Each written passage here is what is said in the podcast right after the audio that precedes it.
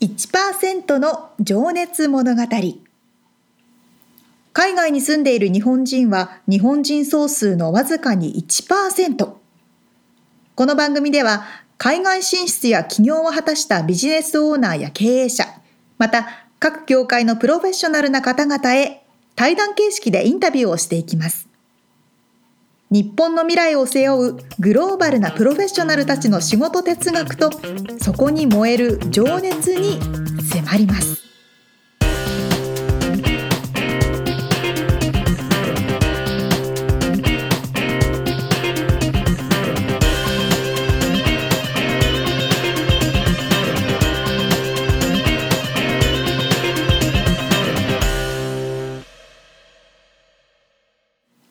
んにちはこんにちは。1%の情熱物語第51回ですイエイ。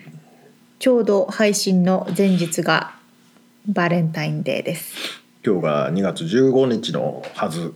はずですというとチョコレートもらった？とかっていう話ですね そうですね。まあ僕らにはあんま僕にはあまり関係ない。というかアメリカのまあ 男性はだってあげる方ですからね。そうですね。女性は本当気楽っていうね。うん。日本はね。まあでも最近もそうなのかね。どうなんだろみつさんも奥さんも日本育ちじゃないですか、チョコレートはあるんですう。いかやだからアメリカにいる時はわ僕がなんかお花を買うなりなんなりしなければならないこのね 雰囲気がありますからね。ね。別にならしなければならないわけじゃないんだけど。あの進んで積極的にしますけど。でもね日本にいた頃は待ってる。男性はねちょっとドキドキするた立場だったんで。確かにそうか。うん。でもまあそうですね。どうだったんですか？沙織ちゃんはその今日本にいた時はあげてたんね。日本にいた時はあげてましたけど、こっちは全然なまあ一緒にご飯食べに行ったりとか。でもあのねあれだよその1年間で一番予約が入る日なんですよレストランにとっては、レスそうそうそう。そうですね。カップルの唯一の日ですからね、うん。なんかね私の彼メキシコ育ちなんですけど、うん。メキシコの風習、うん。まあ、彼のとと都市っていうか都市の習風習だと思うんですけど、なんかね卵を投げるんですって。バレンタインの日に？そう。それ騙されてると思うよ。違う。嘘。そうかな。遊ばれてるんじゃない？なんかこう街の違みんなが集ま本当に？るプラザってところがあるんですってメキシコのなんか。大体バレンタインなんかあんのかなメキシコ。あるあるある。でなんか好きな女の子にに、うん、卵を投げるんですって。生卵、うんいや生卵じゃないと思うな。痛いよ結構あれ でなんか卵投げられたら、私のこと好きなんだあのあそう子みたいな感じらしい面。白いね嘘騙されてんのかな？痛。そうだけど聞いてみよう。さあさてると思うあそんなこんなで第51回目となりました。はい今回は、えー、獣医師の西山先生のインタビューの最後の回です。いや3回目ですね失礼しました。三回目です。なんかこうお話が盛り上がりすぎちゃって、そうで失礼しました。さあどんなお話でしょう。ょう、えっと、西山先生がアメリカで獣医師として働き出してから独立開業に至るんですけどもその時のお話と、うんうんえー仕事の流儀とかね、はいはいえーその辺を掘り下げております。はい。では早速聞いていただきましょう。はい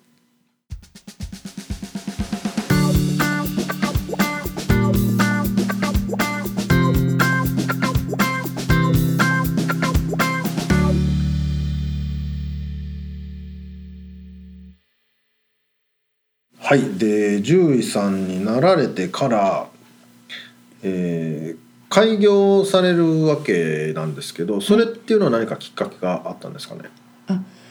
はい、えっ、と最初は開業する意識気持ちなかったんですけれども、うん。えっ、とていうかちょうどその子育てしてまして、はい。あの勤務医がやっぱりすごくあの良かったんですよね。あの勤務。き勤務どこかあのかい企業病院がありまして、勤務医ね。はいはい、はい勤務医ですね。そのフルタイムで普通に。あそうですね、うん。何時から何時までって言って、ただあの子供がの関係で、うん。絶対に6時には帰らなきゃいけない。絶対にあ何何時にまで来れない。あの残業はできないみたいなのをうん。あらかじめそのきちんと契約にうん。であの伝えておいて、はい。であのなのであの君がすごく子育て中はすごくあの、良くて、うん。でえーアメリカの多くのやっぱりママさんとかあの子育て中の獣医師は、うん。女性獣医師はやはりあの 勤務医の道を選んでますよね。うん。あの非常にその辺があの多くの獣医さんがいるとその辺交代できて便利なんでね。でそれですごく良かったんですけれども、はい。えっ、とどうしどうしてもその日本語を喋れる獣医師というのがうん。あの、まあ、今もそうですけどあまりいないのであの日あ本このロサンゼルスに。そうですねロサンゼルスで仕事をしていると、はい。日本語でお話ししたいというあの飼い主さんがはい。結構集まってくるんですよね。なるほど。そうすると最初は自分のおやすあの、まあ、帰った後だったとかにこう来られたりすると,、えー、と緊急だとかって言って来られたりすると、やはりあの日本語しか喋れないと今度はあの私の方にやっぱり電話とかでこうつながってきて病院としては他の獣医さんでもいいんだけども患者さんというかその飼い主さんの方が西山先生を指名してくると。そうです。ね。はいはいはい。っていうかもう言葉の問題があるので、はい。コミュニケーションできないっていうのがありまして、まあそれも少ないうちだったら別にね、うん。あの時間外でも、うんえっ、と何ですかね、えっ、と休みの日でも別にいいんですけれども、うんでえっ、とただえっ、とままあででまあそれがすごく多くなってきたっていうのもああって、うん。ですごく大変になったっていうのもあった。まあそれはそれでまああのなんですかね。充実はしてたんですけれどもね、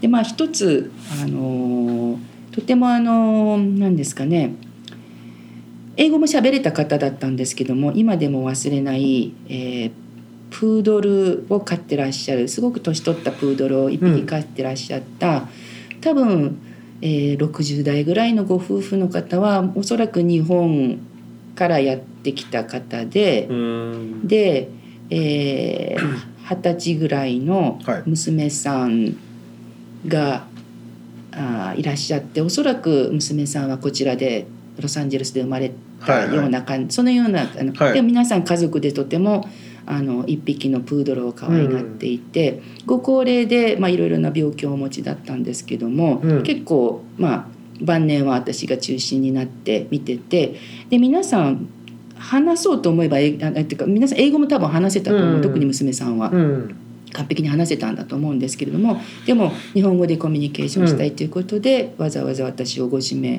してくださった方だったんですけども、はいえーたまたまちょっとその休日とか,、まあ、あのか病院の都合で私が4日間ちょっと休みの日があったんですよね。あのうん。まあ、ちょっと人と交代したりとかなんとかでの、ねなねえー、と土日月火と休みだったのかな、はい。あのまあ、私がオフの日で、はい。で水曜日に私が戻ってくるってそういう時だったんですけども、で土日月火のその土曜日の朝に私がいない土曜日の朝にうん。電話をそのプードルの飼い主さんから電話を、うん。英語英語で電話してあのうちの子がうん。あのちょっとあんまり調子良くないので、うん。あのえー、と西山先生に見てほしいって電話したらしいんですけど、ん西山先生は水曜日まで来ないよとかって言って。具合悪いんだったら他の先生でもよければ見るよって言ったらしいんですけども、うん。はい、でも西山先生に待ちますって言って、で水曜日の朝一番に予約を入れてくれたんですよね。うん。でまあ私もそんなこと知らないで、うん。ずっと4日間休んでで水曜日の朝一にはい。私が行ったら、はい。えー本当にもうあのもう危ない状態危ない状態になったのがそのあの時だったあのなんだど土曜日、うん。土曜日の日ん金土日？き金曜日、うん。あじゃあ土日月か。土土曜日ですね。すいません、うん。土曜日の朝。電話した時に結構危ない状態だったらしいんですけども、やはりその辺何なんでしょうかね。英語話せても日本人の遠慮と日本人的なあれで強く言えないっていうのがあったんだと思うんですよ。うん。なのであの「大丈夫です」って言って電話を切られてその後ずっと犬はあの腎臓病の末期だったんですけれども、はい。あの結構ちょっし苦しみま苦してはい。うんうん。飲めなくなって戻したり食べられなくなって戻してたりして、うん。えーで私が水曜日の朝に見た時は、うん。もうあの死ぬ一歩手前の状態で。うん。でもしそれを知ってたら私休みの日でもあの、はい。出てきて、はい。あの何とかしたと思うんでうん。もちろんあの生き返らせるとかじゃないんですけれども、まあ診断はできたわけですね。診断したりとか、まああの何かあのねべきね対応がね。そうですね、うん。うんあるいはちょっと治療をしてうん。楽にしてあげるとか、うん。何かができたと思うんですけれどもでその親子さんの、うん。えー、ととっても可愛がってたあの娘さんも学校を休んで、うん。でご夫婦の方も仕事も休んで、うん。ずっとその犬につきっきりで、うん。水曜日の朝9時に西山先生に見てもらうまで死んじゃダメだよ。水曜日の朝まで頑張るんだよ、水曜日の朝まで絶対死んじゃダメだよってずっとみんなで励ましてたっていうんですよね。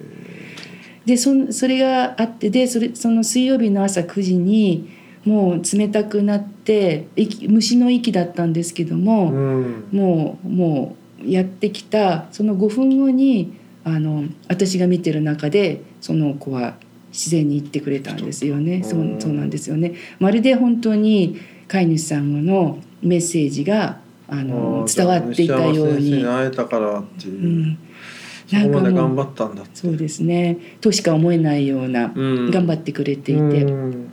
でそのことがあってから私もあの日本人文化を超えて言語を超えてうん。こう患者を見るっていうのはどういうことだろうって改めて考えて、まあ、自分は勤務医としてのベストは尽くしてたけれどもで、まあ、その方もいざとなれでも言葉の言葉が通じなかったっていうのはその方にはないんですよね。英語もちゃんと話せるわけですから。うん。ただ西山先生に見てもらいたいっていう思見ていがもらいたかったのとうん。自己主張して他の先生に見てもらうほほどのこともないかったのか。どっかなんかちょっと我慢か遠慮かみたいなのが。そうですね。うん。耐え耐えて我慢するみたいなうん。部分があったと思うんですけれども。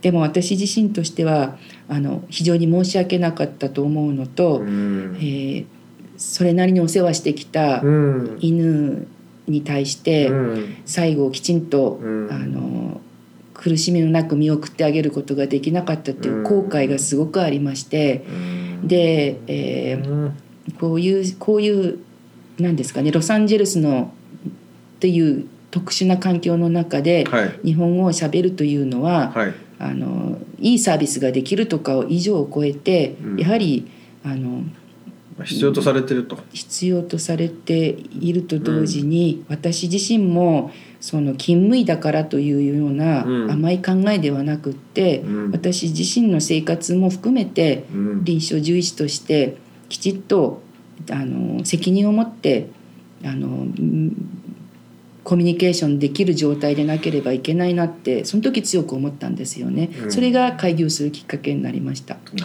ど。それはもうじゃあ覚悟ってことですね。それでもなんかすごい人人間を超えてるというか。いやだってそれだってねみんなのために自分をある意味犠牲にする覚悟に僕はちょっと今聞こえたんですけど。あでもでもでもであの開業さん獣医さんたちってみんなそうですし、まあね。もう日本ももちろんまあね,、もう自分の家庭や自分の時間をねあの犠牲にして、うん昼も夜もうん盆も正月もなくやってますからね。まあでも正直私も妻もあの西山先生帰ってきてほしいって何回も言って話してますからね もういなくなっちゃった時にねそうですよね。ないのでやみんなそう思ってると思いますよこっちの日本人は。なのでねもちろんあのえっ、とまあそう会議10年間近くしてたんですけれども、はい。まあそれはそれであの、あまあすごく大変だったんですけれども、はい。はい、あの何ですかね。まああのう私の理想としては開業したからにはきちっとあのうん。自分のあのなんてさ責任を持ってうん。きちんと、あまあ、の全うするというか。見たいという気持ちはすごく大きかったです。うーなるほど。そうなんですね、まあそのそれからもう本当にどれだけの日本 このね LA に住んでる日本人の方たちのこの心の安心につながってるかと思うと。でも今ねもう本当あの日本人の先生もうんね、まあ何人かねいらっしゃいますけどね増えてきてますし。それでも皆さん西山先生って言いますよやっぱり。これはお世辞じゃないですけどね。そうかそうかじゃあちょっと仕事のねあのとこ掘り下げたいんですけど、はいあの先生が仕事をしていて誇りに思う瞬間とか一番嬉しい瞬間ってどんな時でしょう？あはいあのやはり臨床、うん。臨床医ですので、はい。えーもちろんあの病気あーもうダメなんじゃないかなと思ったのが、うん。ね、治ったりとか、うん。あの難しい手術をあのが成功した時とかっていうのは、もうあのもう何ですかね本当に何の何で本当本当例外なく、うん。そそれに対それに対する喜びっていうのは、あの単純にありますよね。うん。それとあとはあれですかね。あの一生懸命可愛がられて、うん。まあ天寿全うされて、はい。あの亡くなられたうん。飼い主さんもちろん悲しみにねくれられて、うん。でただ獣医師としてはそれがお別れですよねその時にね。うん、さ寂しいんですよね私としても。もうこそこには来な来る理由がなくなっちゃうというか。気分でないですし、うん。まあ、その時は皆さん悲しみでいっぱいなので、うん。であのね皆さん去っていきまでそれ,、うん。それが一番もう泣きながら泣きながらって言うんですけどね、うん。あのまあ、悲しみでさあの、まあ、自宅で亡くなる方もいらっしゃいますので、うん。あのね連連絡が来てそれで終わりなんですけれども。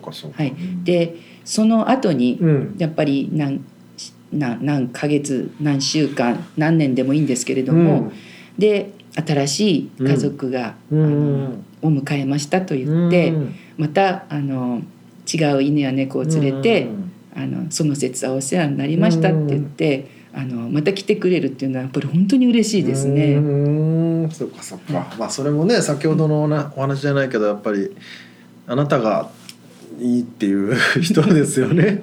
あの戻ってきてくれるってことですそうですね。嬉しいことですね。うん。そうかそうか。なるほど。でちょっと僕ね皆さんに伺ってることがあってあのあなたの仕事哲学って何ですかって聞いてるんですけど。難しいですね。ちょっとあの大げさなんですけど哲学で言うと、はい。まあ、その仕事のポリシーというか流儀というか。はい。はい。えーとですね基本的に私は、えー、と3つ。うん。み3つのことを考えているんですけど、うんうん。いつも。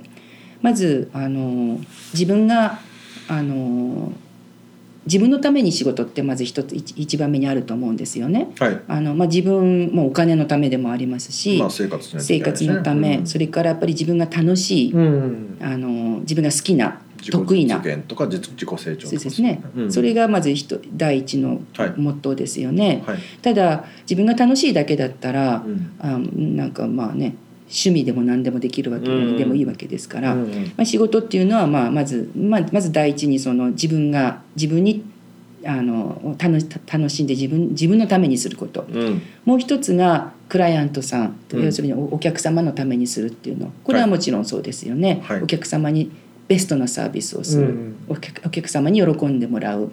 まああの獣医というのはお客様は動物でもあり飼い主さんでもあるんですよね。うん。なので 動物にとっても飼い主さんにとってもあのベストなうん。いい関係でいたい。うん。喜んでいただきたい。満足していただきたい、うん。うん、まああのまあ見とちゃんと見とる。そういうようなことですよね。うん。でもお客様に奉仕するっていうんだったら、まあ、ボランティア活動をしてることだって、まああの奉仕はできるわけですよね。ただ仕事というのはやはりお金をもらってやってることなので、ベストを尽くしてきちんとしたお客様のに喜んでもらう仕事をする、はい。それがまず2つですよね。はい。ですね。もう一つは、えーその1と2がまずなきゃな両方備わってなきゃいけないと思うんですけども、うん。仕事ってもう一つあると思うんですよ。それははい。社会のためだと思うんですよ。うん。社会コミュニティ何でもいいんですけども、うんそれは何かっていうと、えーやはりその自分の仕事というのは何らかの形で、えー社会のためうん。になっていなきゃいけないと思うんですよね。うん。でまあそんなすごく大げさななんかその、ね、立派なその社会福祉とかするとか、まあ、仕事しながらなんてたまにチャリティーやるとかうん。恵まれない子にどうやるとかなんかそういうレベルではなくってうん。どんな仕事もそうだと思うんですけれども世の中にやはりこう力のない人っていうかうん。あの矛盾だとか抑圧されてあの何かこう社会から見放されちゃってるような矛盾っていうのがあると思うんですよね。お金のない方とか社会的に地位のない方とか。で獣医業界ペット業界の場合はうん今私がやっているやはり捨てられたうんあの途中で飼えなくなったって言ってうん。あのね、愛護団体なんかにはい。行ってしまうはい。動物たち、はい。それから捨てられているうん。犬や猫たち、はいそうまかあ、そういうようなですよね。まあ人間だけじゃなくてその子たちもそういう立場にいるという。そうですね。うんうん。で、まあ、捨てる人間もいますし虐待する人間もいますし、うん。で、えー私その獣医師になってから自分のことで精一杯で、まあ、ロサンゼルスに来てからも仕事が楽しい頑張るっていうことに精一杯で、うん。あんまり社会的なことに関しては問題は見えてたんですけれども、うん。直接何かしたってことはあんまりなかったんですけれども、えー晩年に晩年って言ったらいいんですけども、うん。あの今やはりあのとてもすごい興味のあることはやはりこの獣医としての自分の仕事がうん。今後やっぱりある程度社会にはい。あの社会を良くするための、うん。社会と言ったら変ですけどもまああのコミュニティでもいいと思うんですよね。うん。小さな地域社会でいいと思いますし、国全体でもいいですし、うん。強いて言えば次世代ですよね。その自分のやってきたことが次の世代に、えーつながる何か、うん。自分の会社を立てて仕事をして自分が満足して顧客が満足してだけではなんとなく私は寂しいと思うんですよ。次の世代にそれを伝えていって別にその大きな会社残してもいいですし大きな遺産を残してもいいですし、うん。なんか業績残してもいいですし、うん。何でもいいんですけれども、うん。ただ、えーていうのかな私の場合は社会にあ世のんなんですかね今の、えー日本なりアメリカの中で、うん。えー捨てば捨てられて行き場のなくなっている、うん。えー犬や猫や、はい。虐待されている、えー犬や猫のためにうん。何らかの、えー仕事をうん。してそれを次世代に伝えたいっていうのがあります。うん。その123の3つを全部 そろそう考えながら仕事っていうのはしていきたいっていうふうに思っています。自分のためとクライアントのためそして地域社会のため。社会のためってことですね、なるほどうーんでも難しいですよ。全然自分でできてるわけじゃないですよ。いやいやいやでもねそれででもやっぱりそれでやっぱりそういう考え方から動き行動が変わってくると思うんですよね。はいそうですねそういう意味ですねあの転機があったのかなって今ちょっと思うとあそうですそうです。そのね、うん日本にねなんかねパワハラとかに会ってた時にねその地域社会なんて考えて 考えられなかったですからねあ。ーそうか、まあ、そういう意味では本当にいやね僕らもその犬の飼い主としては西山先生ここにいてほしいんですけど そういう意味ではやっぱり日本とかねいろんなところでそういうね方がそのなんていうのかな。やっぱりこの社会に対しての価値としては大きくなるっていうふうな判断をされたってことですよね。うん、まあちょっとはいあの、うん。まあ例えばなんですけれども、誰かが一匹の死にかけた子猫をどこか捨てられて、あのビニールに入れられて捨捨てられ、うん。ごごゴミ箱に捨てられていた子猫をはい。発見して病院に飛び飛び込んできますよね、うん。で瀕死状態ですよね、はい。で一生懸命それを温めて、うん。あのミルクをやって、うん。で救ってあげますよね。うん。で私はそうそれをすることで一匹の子猫を救うことができますし、そのか拾った方も、うんねそそそそれを学んで、うんあのできますよね。うんでもそのことを日本に行ってうん100人の,、うんあの受講者に、うんあの聞いていただきましたら、うん子猫100匹救えるんですよね。そうですよね。はい一人石山先生一人ではなくて、そうなんですよ100人の方が救えるようになれば、そうはいそちらの方がいいですよね。基本はそういう考え方で。伝えたいなっていうふうに思ってまうす。素晴らしいですね。いやーちょっと時間もねそろそろあれなんで。はい、ありがとうございます。じゃあちょっとね最後の方のセクションなんですけどあの、はい未来に向けてはい、ちょっと意識してはい伺いたいんですけど、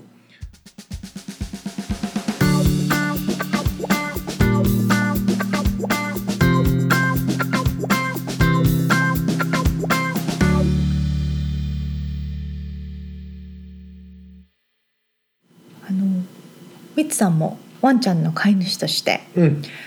で前もあの実際に先生にお世話になったって西山先生にお世話になったっておっしゃってましたけど、はい、見てもらってうん、直してもらうっていうだけじゃなくてそれを超えて求めてるものって、あるんですよね。そうだね。どういう気持ちでその獣医師の方のもとに行くんですか？もうでも本当にシンプルに信頼してるっていうことですよね。だからまあ僕は子供がいないんであれだけど多分ねあのおお子さんを病院に連れて行く時に、うんねえ確かに似ててやっぱり一番いいというか一番ベストな処置をしてくれる人に頼みたいからね。やっぱ親身になって考えてくれる先うん。生。でこちらはやっぱり分かんないから、うん。まあ言ったら極端に言えば言われた通りにしかできないわそうですすよよね。歯医者もそうだし、確かに。うんうんうん。例えば車のメカニックとかでも車に詳しくなかったらあそうですか。壊れてって言われたら、うんうんあそうですかっつって言うしかない。確かに。直さなきゃいけないんだ。そうそうそうわかりました。だからそういう意味でやっぱりもう信頼しかないよね。確かにね。う んでも本当に西山先生のお話聞いてるとはい。お仕事以上の気持ちでされてますよねお仕事。うん。ね本当ちょっとねあの言葉にもあったけど自分の社会に対して自分の価値を最大化するみたいなねあうのんまあ本当にだからなんつうんだろう。命かけて生きてるというかねね。仕事してるというかね。やっぱでもそういう方に見てもらいたいですよね。うんそう思いますよ。すごいですね。本当ね。なんというかやっぱ覚悟というか。ねえ。そうやって今は日本とアメリカを行き来されてるわけですけれども、うん。これだけアクティブに活動されてきた先生がうん。今後どういう活動をしていくのかっていうのもうん。そうですね。次回のまた次回のインタビューで。あのちょっと未来にを意識したあのお話を伺っておりますので。はい、楽しみにしていてください。はい。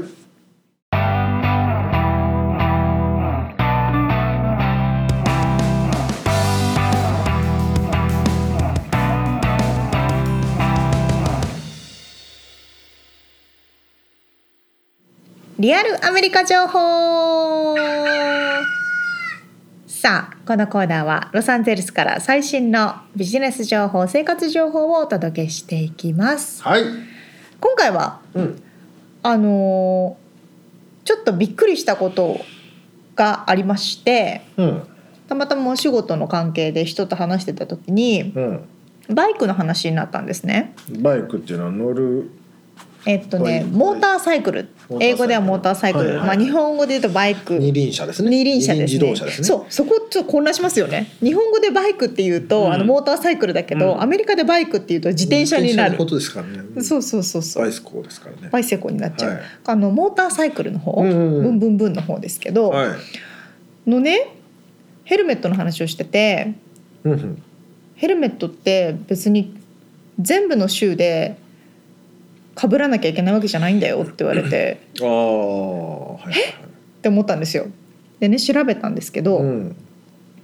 まず日本だとうん。ヘルメット100%被らないといけないじゃないですか、うんうん。法律として。うん。私はもうそういうものだと思っていて、うん。人間のなんていうんで命を守るためのローは 法律はそういうものだと思っていたんですけれどもアメリカはですね私たちのか住んでるカリフォルニアは被らないといけない。みんなが。みんなが被らないといけない。うん、ただそのこのね51州ある中でですようん。被らなきゃいけない州って19の州しかなくて半分以下。全然半分以下。うん。であのパーシャルローって言って決められた制限の人だけ被らなきゃいけない。例えば、えーテキサスだったら20歳以下の人だけは被らなきゃいけない。アリゾナだったら17歳以下は被らなきゃいけない。あとは別に被らなくても被ってもどっちでもいいです。っていう州が28州なんですって。でなんと誰も被らなくていいよっていう州が3州もあるんですよ。イリノイアイオワニューハンプシャー。へえ信じられなくないですか？まあそうっすね。っていうことを言いたかったの。沖縄はどうだったっけな？え？かぶらなくていいような気がするなそんなことない？沖縄の方教えてください。日本って全部一緒の法律じゃないんですか？いやそうだよね。いやだから町的に？でもなんか原チャに乗ってかぶってるの見なかった気がするんだよな。沖縄にいた方沖そんなこと縄ないかな。ごめんなさい僕はただのあの勘違いかもしれないけど。ヘルメットバイクヘルメットショップばっかり出てくる、中学生もねヘルメットかぶらされてた。まあでも若い人の方がかぶれという州が多いんだ。そう若い人はうん。まあ危ないから子供まの、慣れてないからってことか、まあそうかな、かもしくはまあアメリカ大事だからそうアメリカ全体的にも子どものうん保護っていうことに対しての法律はものすごく厳しいですから、ちょっとでも目を離してうん。道路にでちっちゃい子が歩いちゃった、うん。それだけでお母さん捕まるじゃないですか、でもそういうところも関係してると思うんですけどうん、うんとにかく自己責任。まあね。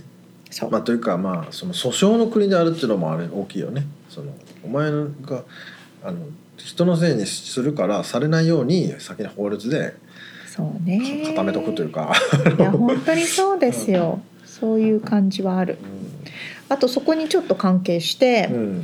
バイクって、は車の間をすり抜けられるところがすごいメリットだと私は思ってたんですね、い、うんうん、日本にいる時。うんうん。でもそれも渋滞の時とかね。そう渋滞の時とか、まあ、車走ってる時って、うんノロノロノロってしてるとビューンっていくじゃないですか、はいはい横からね横から間すきぬすすり抜けて。うん。それレーンスプリッティングっていうんですけど、うん。レーンスプリッティング。それはスプリットね。スプリットするね、うん。分ける OK な州合法な州はカリフォルニアだけなんですって。あへえそうなんだ。そう。カリフォルニアに住んでるとみんなねあバイクで渋滞の中ビュンビュンビュンビュンってすり抜けていくから当たり前かな普通かなって。日本でもそうだし、って思ってたんですけどいカリフォルニア一州だけでうん。あとねなじゃあ追い越しちゃダメなんだ。あの車と同じようにああ追い越しレーンだったらいいんだってことだ。そうですね。く、まあ、まさに車と同じ感覚で。同じレーンで追い越しちゃダメってことね。そうね。間をすり抜けちゃダメ。うんなんかまあちょっと細かいローあの細かい法律みたいのもちょこちょこあるみたいなんですけど、でもカリフォルニア以外の州でどのくらいかな？ほえーっ、とね。まあでもそんなに混んでないのかね？カリフォルニアは異常にだから渋滞が多いわけでしょ？それもあるのか、でもニューヨークとかもあの法律違反ですよ。すり抜けた。あの混んでるところ。あそうなんだ。へえ。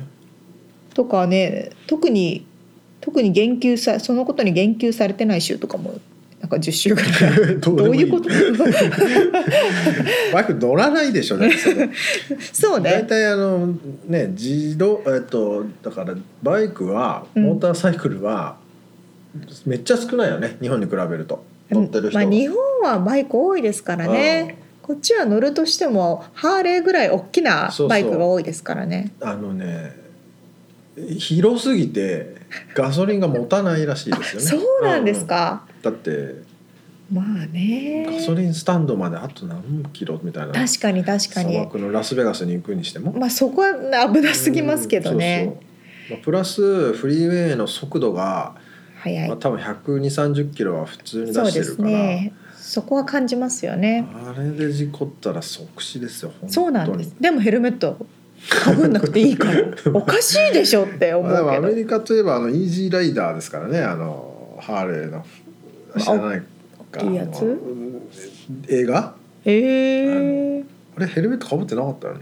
うんなんかねそのハーレーに乗ってるテキサスの人たちの映画とかのイメージではかぶってないですよね。そうだバンダナがあるからかぶんなくていいんだ。わかんないけど俺はそのヘルメットの構造の素晴らしさを語るのかと思ったら 違ったっていうね。そうそうそうそう。だから本当に州によってアメリカは法律もこれほど違えばフ。ェデラルの連邦の法律はないのかねこれはねあ多分ねもうそこも難しいところで、うん。アメリカ連邦の法律とと州の法律が違って、うん。そこがまた OK だったら OK じゃなかったりするじゃないですか。でどっちなんですかってなる。そうそうそうそうそう。そこで戦ってるから。うん。例えばカリフォルニアはねあのマリファナ大麻はあのね。合法になってますけれども連邦の法律では禁止ですから。そうですどっち？みたいね、なね。わかんないよね本当に。そうそうそう。連邦の下についているシェリフっていうポリスデパートメントの人からするとうん捕まえられるけど、うんうん市のポリスだと捕まえられないみたいな、うん。複雑ですよ不思議な国なんねですね。不思議な国なんです。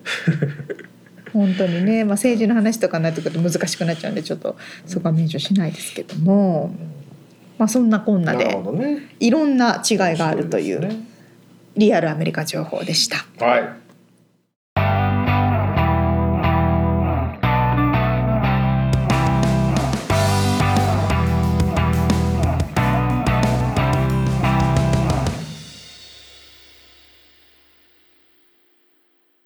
締めのコーナーです。はい、私から質問。うん飴とかガムとかでうん、これが好きってあります。本